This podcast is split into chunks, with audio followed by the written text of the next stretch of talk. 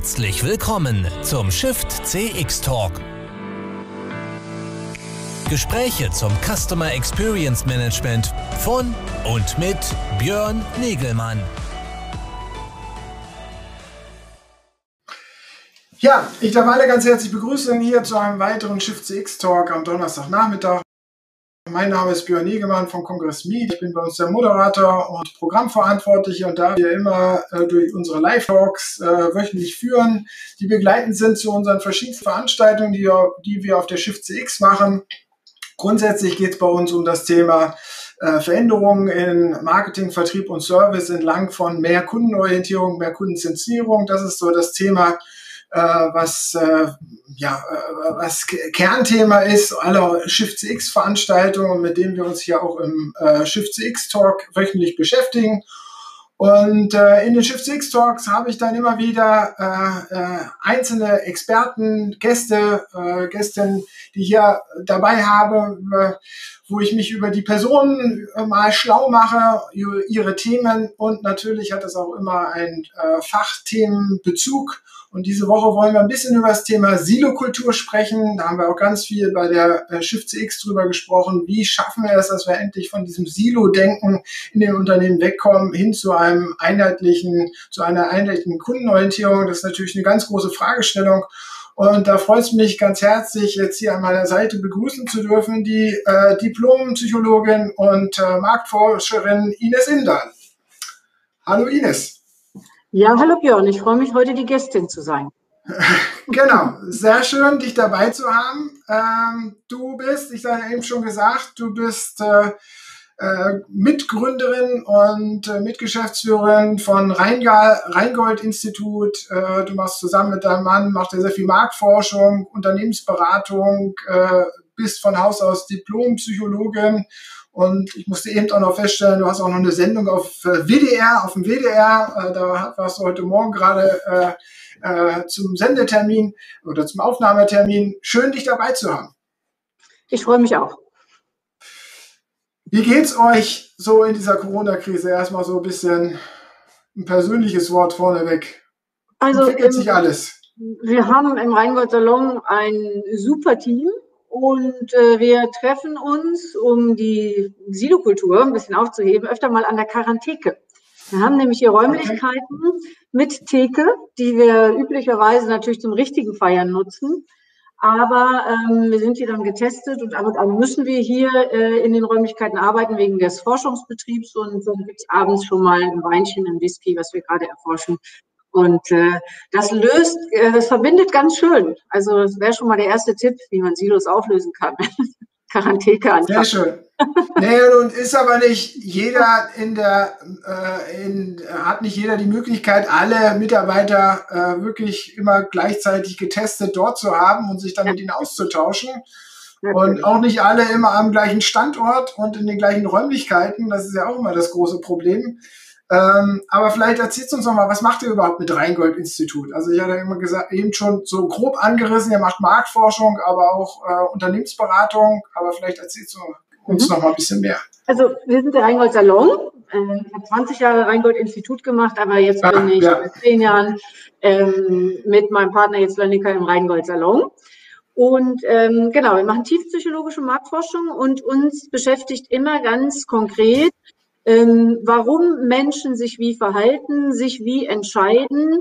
Und natürlich unterstützen wir dabei Unternehmen in der Produktentwicklung, aber auch im Employer Branding, in der Gesamtpositionierung, in der Markenpositionierung und sind somit ähm, eigentlich immer sehr nah an den Kunden auch dran. Eigentlich das ja auch schon seit 30 Jahren. Und das Besondere äh, des Ansatzes ist halt, dass wir wirklich ausschließlich tiefenpsychologisch forschen und nur im Einzelfall im Anschluss dann auch in die repräsentative Forschung eben ähm, einsteigen. Genau. Mhm. Das ist, ähm, und, dabei ist und das ist. Mhm. Nein, mach es fertig, bitte.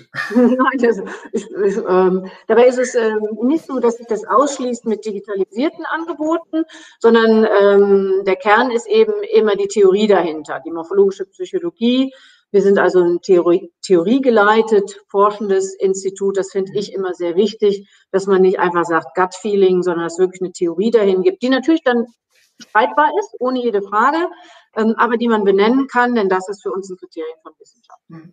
Also es geht bei euch immer um das Warum äh, eines beobachtbaren Verhaltens oder äh, mhm. äh, eines Zustandes, oder? Das ist genau richtig, weil wir glauben, dass man das Warum verstehen muss, um dann sagen zu können, kann ich das ändern? Wie kann ich es ändern? Was sind die Hebel? Denn nur wenn ich verstehe, was die Menschen davon haben, sich so zu verhalten, wie sie sich verhalten, kann ich auch überlegen, gibt es Alternativen? Wenn ich einfach nur beschreibe, das tun wir natürlich auch, aber wenn ich einfach nur sage, ja, das ist so, um gleich zum Thema zu kommen, wir haben hier Silos, aber ich verstehe nicht warum, sondern sage gleich, wir müssen das ändern. Da bin ich ja der gleichen Meinung. Dann ist es für mich ein Schritt zu schnell. Ich muss erstmal verstehen, wieso ist es denn überhaupt so? Weil dann kann ich vielleicht auch mehr Einfluss nehmen. Und da setzen wir immer an, aber die Unternehmen, die das möchten, die begleiten wir dann auch ein Stück weiter. Hm. Jetzt habe ich vorhin rausgehört, dass ihr euch natürlich auch so mit Konsumverhalten dabei beschäftigt. Also wenn du sagst, ihr trinkt ab und zu mal den Wein, den ihr äh, zu testen habt, dann sind das ja irgendwelche Produkte. Hat sich das Konsumverhalten in, im letzten Jahr irgendwie verändert? Oder hat, haben sich die Warums für, für die Gründe von Kunden für äh, Produkte irgendwie verändert? Oder ist das alles stabil? Nein, also sie verändern sich ja ständig. Also im Grunde messen, misst man ja auch klassisch Trends, das gehört ja näher da rein. Da würden wir aber nicht nur sagen, den Trend gibt sondern was ist dann eigentlich passiert. Klar hat Corona was verändert. Also die ähm, Corona-Situation insgesamt auszuhalten, hat manchen Produkten Vorschub gegeben. Wir reden alle davon, dass E-Commerce wahnsinnig zugenommen hat. Aber natürlich gibt es auch simpel, dass die Menschen mehr Fernseh schauen, mehr Netflix gucken, mehr Alkohol trinken und auch im Onlinehandel mehr Alkohol bestellen, um nur dieses eine Beispiel zu machen. Warum machen sie das mit dem Fernsehen und dem Alkohol? Das hat hier vor allen Dingen den Sinn ähm, der glücklichen Selbstsedierung. Ja, weil wir können eigentlich diesen Zustand des Social Distancing und dieser Stilllegung gar nichts machen zu können, gar nicht rauszukommen, gar nicht so gut aushalten. Deswegen haben auf der einen Seite die Psychotherapeuten verdammt viel mehr zu tun, weil so viele mehr Menschen depressiv geworden sind, leider auch Kinder. Damit habe ich aber nicht so viel zu tun. Ich gucke mir in der Regel die Menschen an, die wir in, im Normbereich äh, sehen würden. Und auch da ist es aber so, dass äh, die Menschen neue Methoden entwickelt haben, den Zustand auszuhalten. Eine davon ist eben die glückliche Selbstsedierung. Und dazu gehört viel mehr Netflix gucken und viel mehr Alkohol trinken. Deswegen sind wir also sich, ab, sich abzulenken sozusagen ja. mhm. und wegzubeamen. Wegzubeamen ist, glaube ich, äh, treffender beschrieben, weil Ablenkung gelingt nicht mehr ganz so richtig. Es ist schon, schon was, äh, ein Sedativum, das kann man schon sagen. Ja. Ist das dieses Konsumverhalten, das ist ja ein privates, persönliches Verhalten. Äh, äh, zieht sich das äh, auch sozusagen in die Unternehmen rein, in das Mitarbeiterverhalten? Du meinst die Sedierung oder das veränderte Verhalten insgesamt? Das veränderte oder ein verändertes Verhalten. Siehst du, dass Mitarbeiter sich verändert verhalten im Moment? Mhm. Also wenn wir uns umschauen in den Unternehmen, die wir weiterhin beraten dürfen, glücklicherweise hat sich das nach dem ersten Schockzustand in den ersten zwei Monaten recht schnell wieder stabilisiert dann sieht man schon, dass die große Fragestellung eben Führung im Homeoffice ist. Wie kann ich ähm, Vertrauen schaffen? Ist das Vertrauen dann auch da? Äh, glaubt der Vorgesetzte mir, dass ich ähm, hier arbeite? Aber eben auch Themen rund um Selbstorganisation. Wie diszipliniert bin ich? Wie gut bekomme ich das hin? Wie viel kommt mir eigentlich immer dazwischen? Ähm, das sind schon große Themen, die neu sind und die die Unternehmen, nachdem sie jetzt alle Teams und Zoom und alles drauf haben, äh, stark äh, beschäftigen.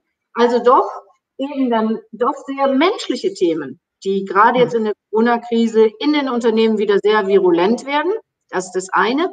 Und das andere ist das große Sinnthema, also Purpose, Nachhaltigkeit, alle diese Fragestellungen, die die Unternehmen viel mehr auf dem Zettel haben, als wir das vielleicht vorher gesehen haben.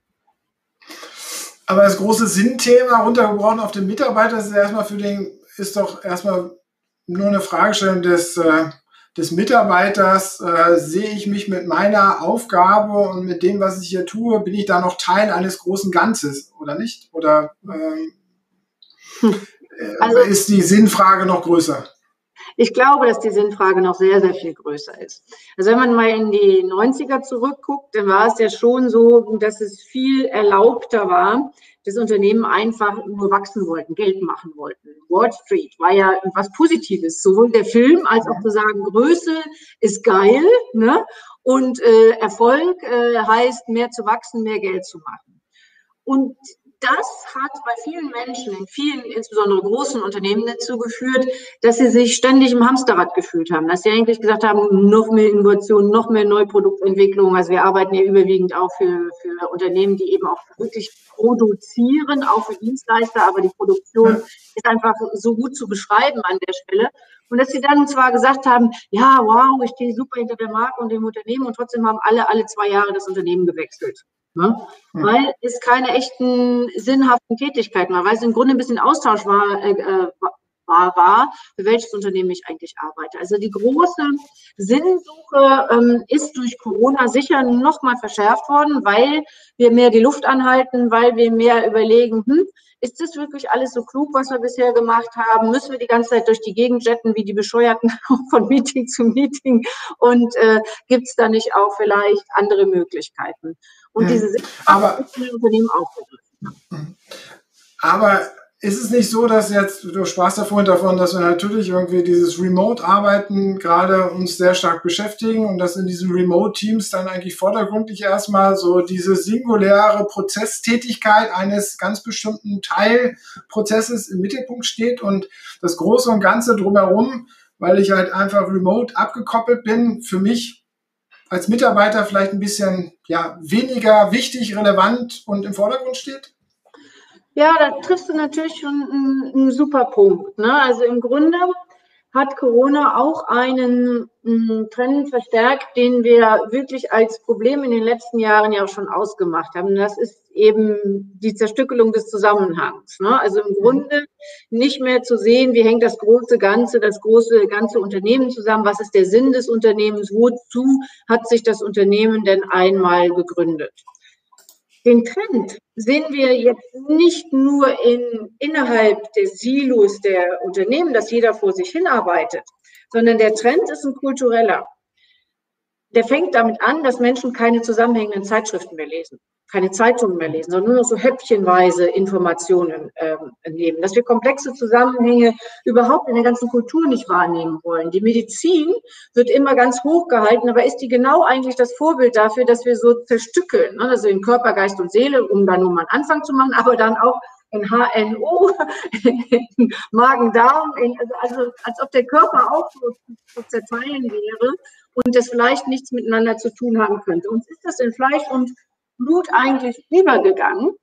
Und ähm, dann muss man ja sagen, in den Unternehmen ist es so, dass das, was das Unternehmen eigentlich mal ausgemacht hat, was eigentlich der Ursprungssinn ähm, der Gründung war, also ein menschliches Problem zu lösen. Was ist ja in der Regel ein menschliches? Ne? Zum Beispiel Leute von A nach B zu fliegen oder ähm, sie mit einer warmen Suppe äh, zu versorgen, äh, weil das einfach schneller geht, als immer alles selber zu kochen dass dieser Sinn den Unternehmen oftmals oder den Menschen, die Unternehmen äh, oftmals einfach komplett abhanden gekommen ist. Dass es einfach nur darum geht, noch mehr Produkte auf den Markt zu bringen, noch mehr Umsatz zu machen.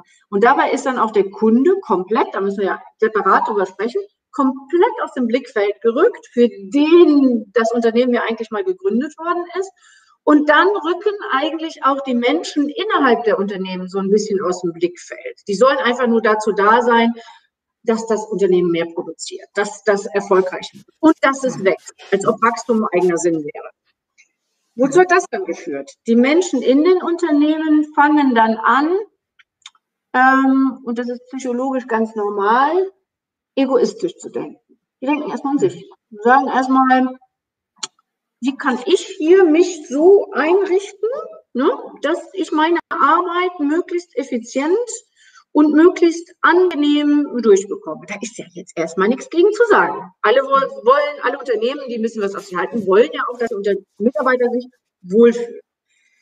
Was aber jetzt eben passiert ist, dass die Leute aufhören, nach rechts und links zu gucken, weil das Gesamtunternehmen hat ja den Sinn nicht so richtig auf dem Zettel. Wie soll dann der Einzelne den Sinn auf dem Zettel haben? Der hat seine Aufgabe Und seine Aufgabe dient, die will er gut machen, wenn wir, wenn wir einen guten Mitarbeiter haben. Und dann wird er dafür sorgen, dass sein Bereich immer wichtiger wird, immer mehr Einfluss hat, immer mehr Bürokratie, immer mehr Abläufe an sich bindet, weil mhm. er selber wichtig sein möchte. Deswegen streiten sich diese Silos ja aber immer so. Ne? Sagt er, ich bin aber wichtig, ich bin auch wichtig, ich bin aber wichtiger. Und dann geht es nur noch intern darum, die Gründe zu sichern und gar nicht mehr zu überlegen, was war denn der Sinn des Unternehmens? Was war denn eigentlich nochmal der Sinn von Customer äh, Insight Manager? Was war denn der Sinn von HR? Was war denn der Sinn von R&D? Wozu hatten wir das denn eigentlich nochmal? Da war doch mal der Kunde. Oder der Sinn des Unternehmens überhaupt. Der Sinn des Unternehmens überhaupt sowieso, aber dann innerhalb dieser einzelnen ja. Abteilungen ist der Sinn ja auch verloren gegangen. Ne? Ja. Das trägt ja dazu bei. Wozu soll ich mich mit der Parallelabteilung auseinandersetzen. Was hat die eigentlich mit meinem Job zu tun? Hm. Aber du hast jetzt vorhin gesagt, der Treiber ist die, ähm, äh, der Egoismus der einzelnen Individuen. Ich sehe es ja halt eigentlich auch so, dass das Unternehmen ja selber Taylorismus sozusagen, Arbeitsspezialisierung, äh, um Performance-Steigerung hinzukriegen, ja selber vorangetrieben hat. Ich meine, wir wollten ja immer Spezialisten. Wir wollen ja auch zum HNO-Arzt gehen und nicht zu unserem Hausarzt, der das, äh, der den Rachen im Mund nicht so gut kennt, sozusagen wie der HNO-Arzt, der sich nur damit auseinandersetzt. Hm. Naja, erstmal kann man den Unternehmen jetzt nicht ernsthaft vorwerfen, also aus rein psychologischer Sicht, dass die schuld sind, dass wir alle so Egoisten haben. Sondern, hm. du hast es vollkommen richtig auf den Punkt gebracht, als allererstes denken Menschen, auch wenn das viele nicht hören wollen, erstmal an sich. Das ist Selbsterhaltung. Das kennen wir bei kleinen Kindern. Diese kleinen Kinder muss man unglaublich lange trainieren, ehe die die Perspektive eines anderen einnehmen. Ich weiß nicht, ob du Kinder hast, aber wenn man Kinder im Sandkasten sieht, die jetzt so drei, vier Jahre alt sind, und das eine Kind will jetzt das Förmchen von dem anderen haben, dann zieht ihm einfach die mit einer Schippe über die Rübe, um das Förmchen sich zu nehmen. Dann kommen die Eltern und sagen, das darfst du nicht machen. Ne? Du musst Rücksicht auf das andere Kind nehmen, das tut dem weh. So, das heißt, es ist eine riesige Kulturleistung, auch an andere zu denken. Diese Kulturleistung müssen wir tagtäglich neu erfinden. Wir dürfen nicht nur an uns denken, aber wir tun das natürlich weitestgehend. Auch wenn äh, das jetzt wahrscheinlich die meisten Menschen nicht hören werden. Das tun wir durchaus. Eben auch, wenn wir in unseren Silos sitzen. Das tun die Unternehmen sich dann ja auch. Also die Inhaber der Unternehmen wollen dann viel Geld verdienen oder die Manager, die das führen wollen, viel Geld verdienen. Und ähm, das ist dann eben etwas, wo sie erstmal nur an sich denken. So, jetzt kann man denen sagen, ihr müsst bitte an die Kunden denken, an die anderen Mitarbeiter und arbeitet bitte mit den ganzen anderen zusammen. Jetzt ist aber die zentrale Frage, warum sollten die denn das tun? Was haben die denn davon? Den einfach zu sagen, der Kunde ist wichtig, das reicht nicht. Das ist eine intellektuelle Erkenntnis, aber das reicht überhaupt nicht aus, damit die ihr Verhalten ändern. Jetzt hast du ja, Anlass unseres heutigen Gesprächs war halt dein Blogbeitrag, wo du über dieses Problem der Zerstückelung oder äh, diese, ja. der Zerstückelung sozusagen äh, des ganzheitlichen Denkens in dieses Silo-Denken gesprochen hast. Jetzt sagst du, das ist halt einfach äh, äh, natürlicherweise aus dem Egoismustrieb einfach der, der Individuum heraus auch erwachsen oder gewachsen und getrieben. Ist das überhaupt umkehrbar? Ja, natürlich ist das umkehrbar. Also um das nochmal zusammenzufassen, es gibt natürlich zwei Gründe. Ne? Also das erste ist, Selbsterhalt und Vergrößerung der eigenen Wichtigkeit führt dazu, dass man das eigene Silo-Denken nicht verlassen möchte. Das zweite ist, keine sinnhafte, kein sinnhafter Anlass, irgendwie sein Verhalten zu ändern. Einfach nur im Kopf zu wissen, der Kunde ist wichtig oder ich müsste das machen, reicht nicht aus. Wir handeln nicht vernünftig. So, jetzt nochmal zurück zu deiner Frage. Ähm, was kann man tun? Ist das richtig? War das die Frage? Ja. okay. So, manchmal auch nochmal gucken, dass der Zusammenhang nicht verloren geht. Ne? Das ist ja ein Grundproblem der Stückelung des Zusammenhangs. Ja. Was äh, kann man denn eigentlich tun, wenn die Menschen ja eigentlich egoistisch sind? Das widerspricht sich ja nicht. Der, der Schlüssel dazu ist zu sagen, es muss den Menschen Spaß machen, sich anders zu verhalten. Das ist eigentlich eine ganz einfache Formel. Sie müssen Freude daran haben. Sie dürfen nicht mehr Freude daran haben, immer nur an sich zu denken, immer nur zu sagen, mein Bereich ist der wichtigste, dafür kriege ich dann am Ende des Jahres meinen Bonus oder meine Beförderung oder sonst irgendwie was, sondern sie müssen Spaß daran haben, die Perspektive zu wechseln, die Perspektive des anderen einzunehmen und letztlich auch die Perspektive des Kunden einzunehmen. Und das muss belohnt werden.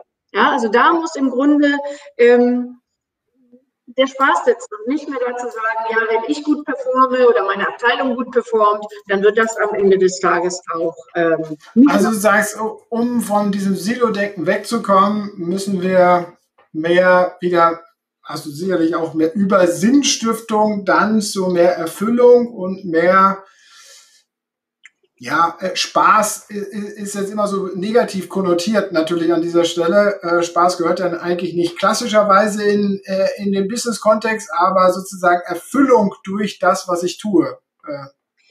Gebracht ja, haben, also das finde ich sehr schade, dass Spaß nicht klassischerweise in den Business-Kontext gehört, weil ich glaube, wenn wir die Hauptzeit unseres Lebens doch mit Arbeiten verbringen, dann ist es doch schade, wenn das keinen Spaß macht. Also ich sehe das tatsächlich ganz anders.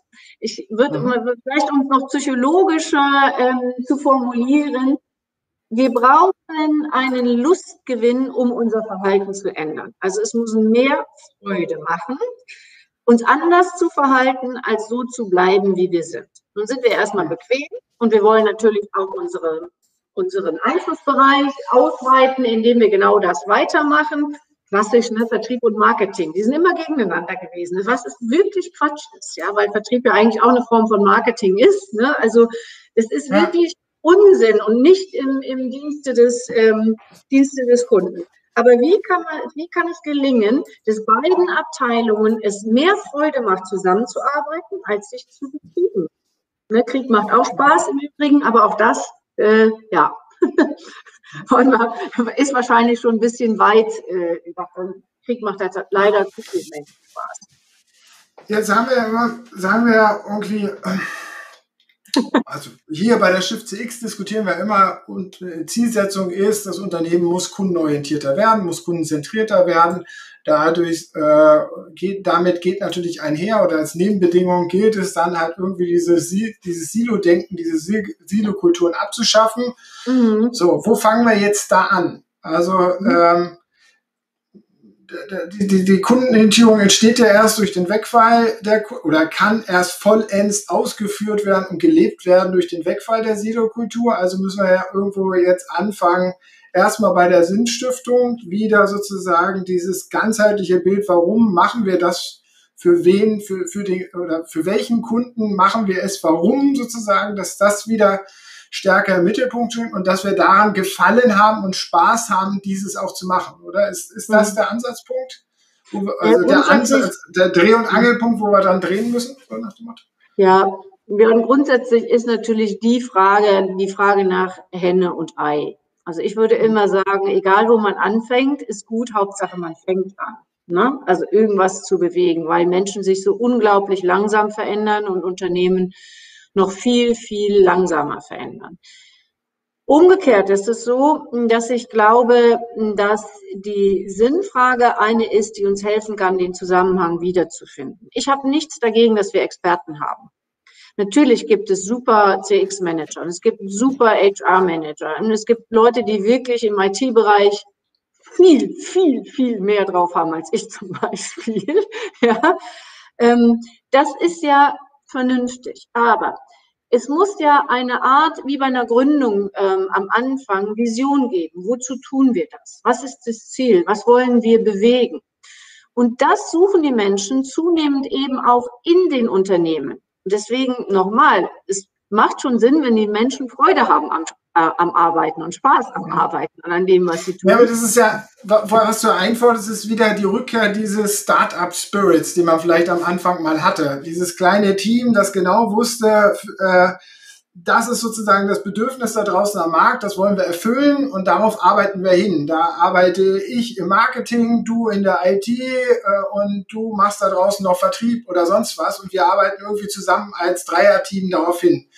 Und irgendwann haben wir uns dann auseinandergelebt oder haben uns weitgehend spezialisiert und äh, jetzt haben wir aber diese größeren Strukturen, die ja einfach, wo, wo, wo es ja Menschen gibt, die einfach in diese Strukturen reingekommen sind, die dieses Gründungsphase ja nie miterlebt haben, weil das Unternehmen vielleicht schon 100 Jahre alt ist. Ähm, wie schaffen mhm. wir das, da sozusagen mhm. diesen, diesen Spirit wieder zurückzukriegen? Also mhm. das, äh, ja, ich, ich, da fehlt mir noch sozusagen der, der wirkliche Trigger, so äh, das, das Moment sozusagen, was uns wirklich dahin führt oder also ich, ich nehme es mal als bewusste äh, Provokation. Ich verstehe das natürlich, dass wir die Start-ups, ähm, die Start-up-Logik nicht mehr haben. Das ist auch nur ein Beispiel, um klarzumachen, jedes Unternehmen hat einen solchen Sinn.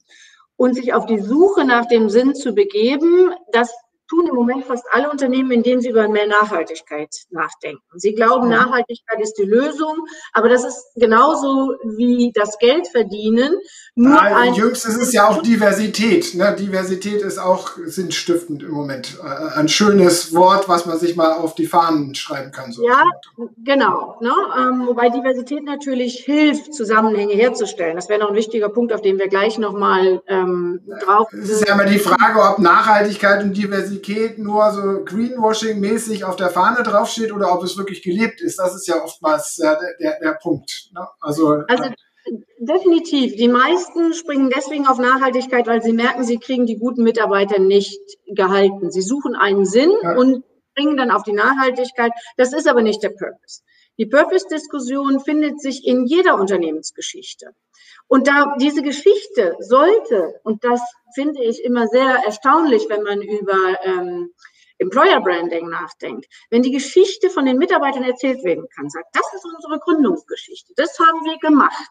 Und so entwickelt sich das für die Zukunft. Also ein Beispiel, was ich im Moment gerne erzähle, ist zu sagen, wenn der Sinn der Lufthansa beispielsweise gewesen ist, zu fliegen, und Menschen, auch auf äh, auch viele Menschen in die Luft äh, zu erheben. Was kann der Sinn der Lufthansa in der Zukunft sein, wenn viel mehr Maschinen auf dem Boden bleiben, was ja vielleicht abzusehen ist, dass es für die, zumindest die Kurzstrecke gilt? Ist es das Freiheitsgefühl? Ist es das Erhabene? Also ein Sinn ist nie nur in die Vergangenheit gerichtet, aber er entwickelt sich daraus und er muss für die Zukunft quasi immer neu interpretiert werden. Was wir dann aber feststellen ist, wenn die Menschen für sich klar haben, wozu mache ich das eigentlich? Dann können sie ganz genau entscheiden, ja, das ist ein Unternehmen, bei dem möchte ich arbeiten, weil das passt zu meiner Persönlichkeit jetzt eben auch. Und an diesem Sinn arbeite ich mit, weil es ist auch ein Teil meines Lebenssinnes.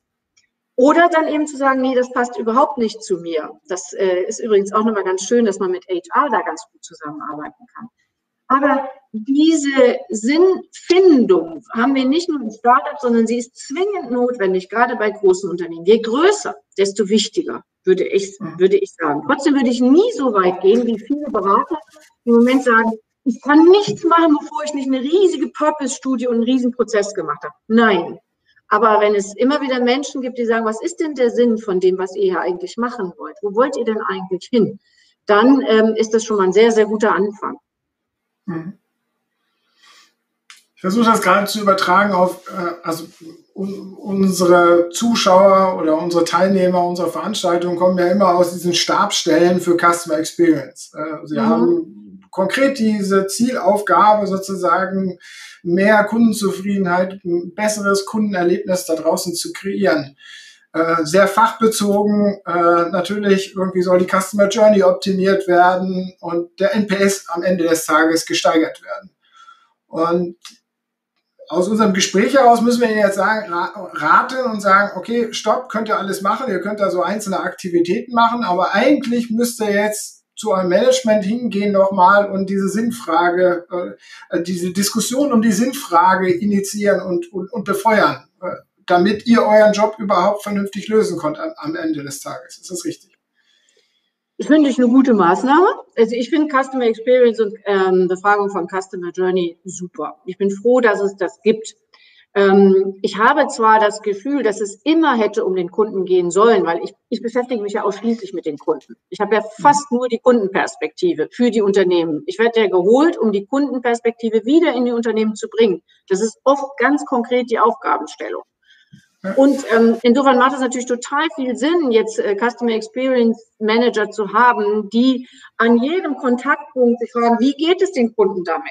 Denn wenn ich die Frage stelle, wie geht es den Kunden damit, mit diesem Kontaktpunkt, was ist da passiert, wie war da die Journey? Und das als Feedback wirklich konsequent in ein Unternehmen zurückgebe, dann wird auch der noch so controlling getriebene Manager irgendwann sagen, ui, wenn wir da so schlecht performen, dann müssen wir vielleicht die Ausrichtung ein bisschen ändern, weil erleben soll er ja eigentlich XY. Sagen wir mal, das, was du jetzt formuliert hast, zu sagen, dass ein Customer Experience Manager eigentlich auch derjenige sein sollte, der sagen kann, pass mal auf, ich habe das und das und das und das gemessen. Wir müssen eigentlich hergehen und sagen, was wollen wir denn an den einzelnen Touchpoints vermitteln? Was ist denn der Sinn unseres Unternehmens? Was soll denn da ankommen? Das ist die konsequente, schlüssige, experienced Next Level Question.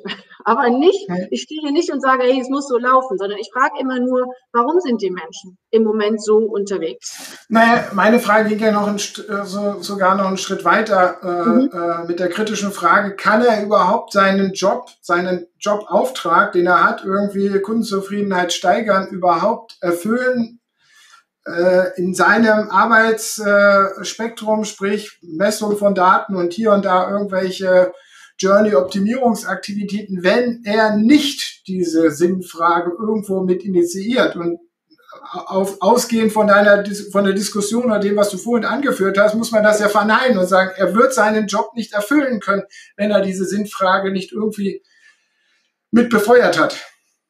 Er würde sich, also ich würde mal vermuten, dass jeder gute Customer Experience Manager die Ergebnisse der Befragung und das, was er misst, damit genau konfrontiert und sagt, will ich das so oder wo will ich denn eigentlich hin? Ähm, das würde ich vermuten. Also ich, mir wäre noch niemand anders begegnet. Die Frage ist halt, trägt er das Ganze nach oben in das Unternehmen? Findet das da Uhr zu sagen, pass mal auf, ist es die Richtung, die wir gehen wollten? Können wir damit leben, dass es so wahrgenommen wird? Oder wollen wir eigentlich was ganz anderes haben? Messen alleine, ich glaube, da sind wir uns einig, also ich auch als Marktforscher, Messen alleine bringt noch gar nichts. Also Messen alleine sagt dir auch nicht, was du tun sollst. Messen alleine ist einfach nur eine Datenerhebung. Du musst schon wissen, was du tun willst, was die Ausrichtung ist. Und das Schöne ist jetzt, dass du sagst, muss der denn jetzt quasi an die Unternehmensführung gehen? Eigentlich schon. Eigentlich wird ja auch, auch Cyril sagt das ja immer wieder, eigentlich ist es ja so, dass das ganze Unternehmen eine klare Position in Richtung Customer Experience Management auch einnehmen muss und sagen muss, das ist uns so wichtig, weil es ohne nicht mehr geht, ähm, dass das eigentlich äh, ähm, der richtige Schritt wäre. Und ich gehe aber trotzdem nochmal zurück, Björn. Ich habe immer die Sorge, wenn man sagt, das geht nur so und gar nicht anders, dass es zu ansprüchlich wird. Ich ja, ich, ich, muss ja hier in den Diskussionen immer in eine Richtung fragen. Mhm. Ich muss ja in den Diskussionen euch äh, jeden meiner Gäste immer in eine Richtung in die Ecke stellen, um ja. pointierte Aussagen. Aber du bist natürlich vollkommen, hast natürlich vollkommen recht. Natürlich ist es nicht nie schwarz oder weiß an der Stelle am mhm. Ende des Tages. Also es ist eben so, dass ich ja nicht so gerne in Ecken stehe. Das mochte ich schon nicht. du darfst gerne auch raustreten.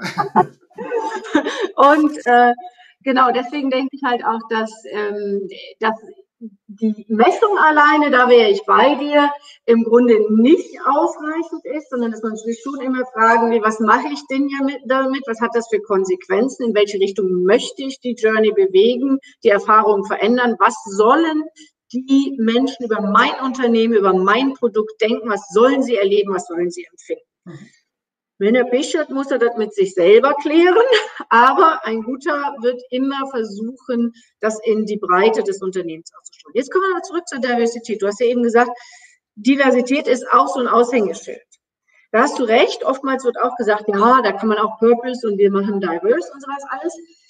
Aber ähm, Diversität ist natürlich insofern zusammenhangstiftend, weil eben, ähm, das hattet ihr ja hier auch schon mal, ähm, Menschen, zehn Menschen, die alle aus einer Richtung kommen, sie homogen sind, sagen wir das Klischee, ja, zehn äh, weiße ältere Herren, ähm, die denken halt alle sehr ähnlich. Die haben verdammt viele Ideen, viel mehr als nur einer. Aber wenn ich eben zehn Menschen habe, die alle unterschiedlich sind, damit meine ich eben jetzt nicht nur Frauen, sondern auch aus verschiedenen Hintergründen kommen, äh, verschiedene Hautfarben haben, ähm, aus verschiedenen Erfahrungsbereichen kommen, dann werden die viel breitere Ideen haben, viel komplexer denken, viel mehr Dinge auch mitbewegen und in den ähm, Zusammenhang stellen können, die vielleicht aus der einseitigen Perspektive nicht gesehen wurde. Also man hat auch ein viel breiteres Verständnis für die Customer Experience und sieht vielleicht da auch noch ein ganzes äh, Stück mehr. Und deswegen glaube ich, dass Diversity durchaus eine Möglichkeit ist, den Zusammenhang wieder mehr zu sehen. das kann ein, Verstärk ein, ein Verstärker, ja. ein Verstärker für ganzheitliches Denken. Ja, auf jeden Fall. Das, das würde ich auf jeden Fall denken, ähm, dass wir da ähm, auf dem richtigen Weg sind, uns verschiedene Perspektiven eben auch wieder zuzuhören, nicht nur aus einer Richtung zu denken. Und da kommen auch ja mhm. spannende Sachen. Also schon alleine, wenn man mit anderen Generationen redet, da sitzt man ja dann schon auch vor und denkt, wow, wow, die denken wirklich ganz, ganz anders und das hätte ich so nicht auf dem Schirm gehabt. Mhm. Aber kommen wir nochmal zu diesem Warum. Da sind wir ja immer äh, bei dem viel zitierten Simon Sinek und dem Golden Circle, den wir da irgendwie erkunden müssen und äh, dreimal um die Ecke Warum fragen müssen, um auf das wirkliche Warum zu kommen. Ja. Hast du das so gemeint oder siehst du, das, äh, das geht auch einfacher? Also ganz einfach ist es nicht, das Warum der Menschen ähm, zu verstehen, aber ich beantworte das ja immer äh, damit zu sagen, was haben die Menschen davon, sich so zu verhalten? Wir nennen das in der Psychologie, was können die gut leiden? Also leiden können. Da muss es denen gar nicht immer gut beigehen. Die können sich auch darüber total beschweren, dass der Vertrieb irgendwie das Marketing nie berücksichtigt und umgekehrt. Aber sie können es besser aushalten, also leiden, als sich eben selbst zu verändern, weil die Veränderung noch schlimmer ähm, gewesen ist. Und deswegen fragen wir immer, was habt ihr davon, dass es so bleibt, wie es ist? Und in dem Fall der Silos oder der einzelnen Abteilungen ist es halt oftmals so, dass man sagt, ich habe hier meine Bedeutung, ich habe hier meinen Bereich, ich habe meine Abläufe, ich bin wichtig, ich erfahre hier äh, die Wertschätzung, ich bin hier in meinem in meiner Comfort Zone und wenn ich die verlasse, dann wird es vielleicht ein bisschen unangenehm. Da weiß ich ja nicht, was da ähm, was da passiert. Und deswegen komme ich jetzt wieder auf die Freude und die Lust. Das Unangenehme einer Veränderung verspüren wir erstmal immer. Wir müssen aber mehr Spaß dran haben, uns zu verändern, als so zu bleiben, wie wir sind. Dann funktioniert das auch, dass man mal um die Ecke denkt und die Perspektive anderer einnimmt. Ich muss nicht zum Experten werden, um die Perspektive anderer einzunehmen. Ich muss nicht zum Mann werden, um zu versuchen, eine männliche Perspektive zu verstehen in den Interviews. Also ich kann ja immer nur für, für, für, für mich, für mich sprechen, dass natürlich ähm, wenn ich diese Comfortzone verlasse, was immer nur Stress bedeutet. Ne? Also, und eigentlich wir dazu tendieren, möglichst äh, den leichten Weg zu finden und zu gehen. Hm. Ja. Und jetzt noch in Corona-Zeiten, wo sowieso alles stressig ist, hm, ist es da nicht verdammt schwierig für die Mitarbeitenden sozusagen das, was du jetzt einforderst, weil letztendlich ist ja nachher, wir fordern von den Unternehmen Silo-Denken aufzu, äh, äh aufzuhören, wir, äh, also das Silo-Denken zu zerstören. Wir fordern auf sozusagen, dass die Organisationen und die Mitarbeitenden da drin stärker zusammenwirken und letztendlich fordern wir von dem einzelnen Mitarbeitenden anders zu denken und umzudenken. Und äh, das fordert jetzt, was du eben gerade gesagt hast, natürlich seine Komfortzone zu verlassen in einem Umfeld, was sowieso komplett stressig ist im Moment. Das ist doch schwierig. Ja, vielleicht kann man es sich nochmal anders deutlich machen. Wir brauchen als Menschen immer beides. Wir brauchen auf der einen Seite was Festes und was Sicheres und was, was uns Halt gibt. Corona hat uns nicht nur gezeigt, wie sehr wir das brauchen, denn wir sind ja fassungslos durch Corona geworden. Ja? Unsere Alltagsstruktur ist kaputt gegangen. Ähm, alles musste ähm, umgedacht werden, jeden Tag neu. Das Leben ist total fragil, dauernd neue Regeln und so weiter. Das heißt, hier ist uns was Festes verloren gegangen. Und das macht uns auch Angst und Corona macht den meisten Menschen Angst. Umgekehrt ist es so, wenn wir festsitzen, und auch das hat uns Corona gezeigt, nicht mehr reisen, nicht mehr ausgehen, keine Events mehr, wir, wir schwimmen quasi ja nur noch oder wir kochen nur noch unsere eigene Suppe, haben kaum noch Außen ähm, Einflüsse, wenn man so will, ähm, dann geht es uns auch nicht gut. Das fühlt sich wie Entwicklungsstillstand an. Und was machen die Leute, die extrem fest sitzen in ihrem ähm, Arbeitsalltag? Weißt du das? Die machen Extremsport. Die machen Bungee-Jumping und suchen sich den Kick und die Angst wiederum. Das heißt, was wir brauchen, ist immer von beidem etwas. Wir brauchen auf der einen Seite einen Rahmen, der uns Sicherheit gibt. Und darin wollen wir dann aber auch was erleben, uns verändern und uns entwickeln. Deswegen sind die Kreativworkshops und die Innovationsworkshops, die wir machen, immer in einem geschützten Rahmen, der aber nicht direkt im Unternehmen ist, sondern der erstmal da schon rausgeht. Hierarchien werden da aber aufgehoben, aber es ist sicher und es ist geschützt und es kann einem nichts passieren. Man darf aber den auch nicht verlassen, diesen Rahmen. Und darin entwickeln sich die besten Kreationen, gilt übrigens auch für Kreationsentwicklung bei Werbern um etwas zu verändern. Das ist also wirklich fast wie so ein, auf der Couch ist das auch so, ja. Also Psychologen legen ihre Patienten auf der Couch, auf die Couch legen sie still, damit sie sich verändern.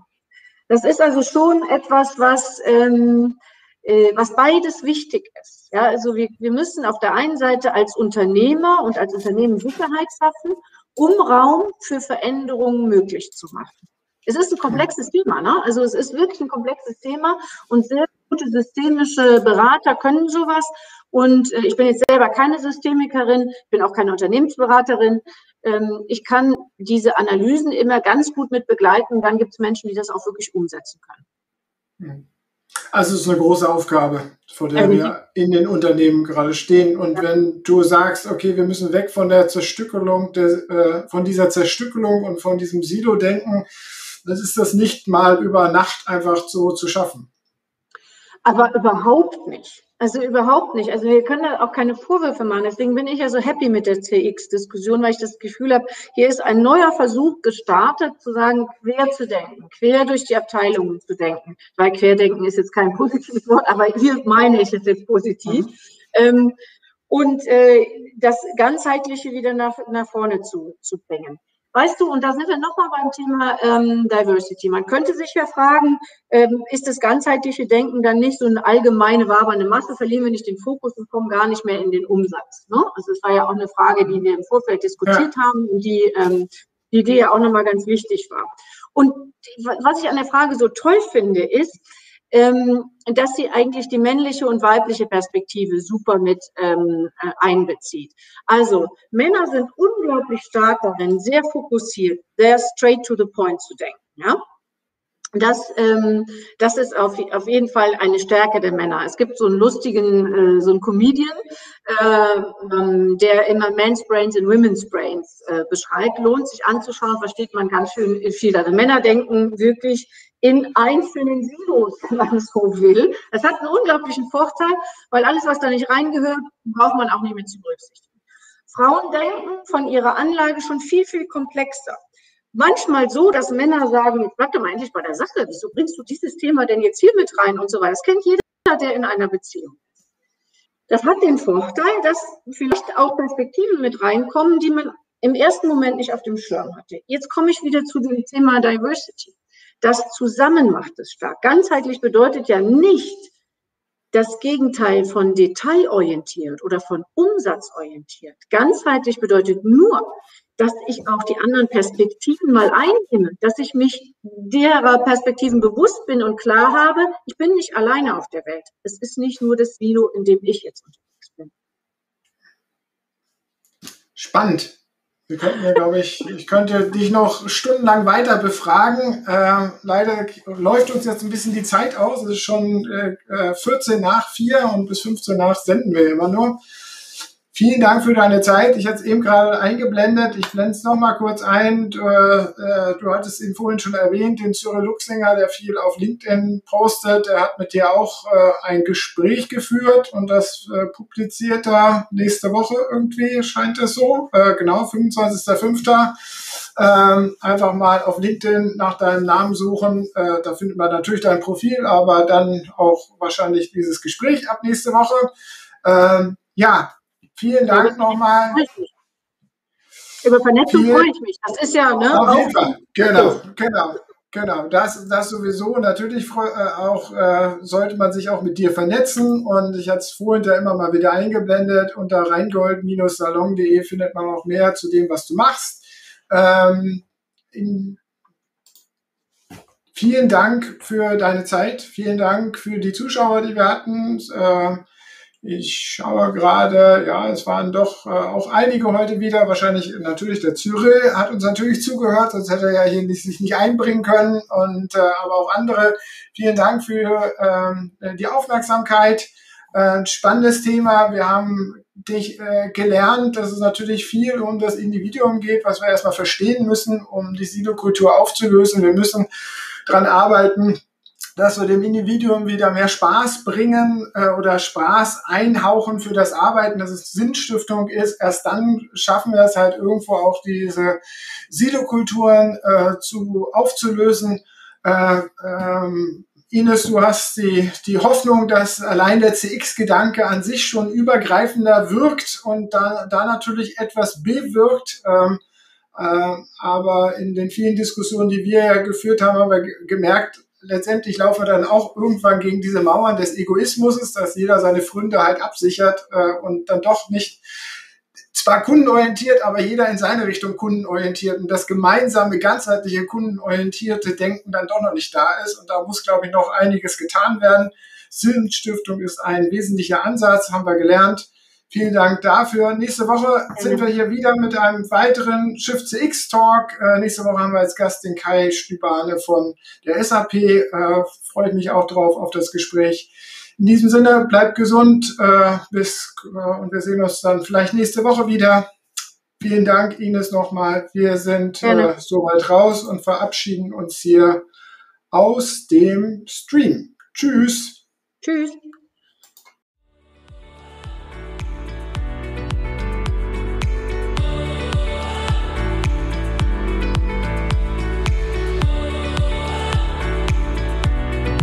Das war der Schiff CX Talk mit Björn Negelmann von Congress Media. Mehr zu Schiff CX auf der Website schiffcx.de.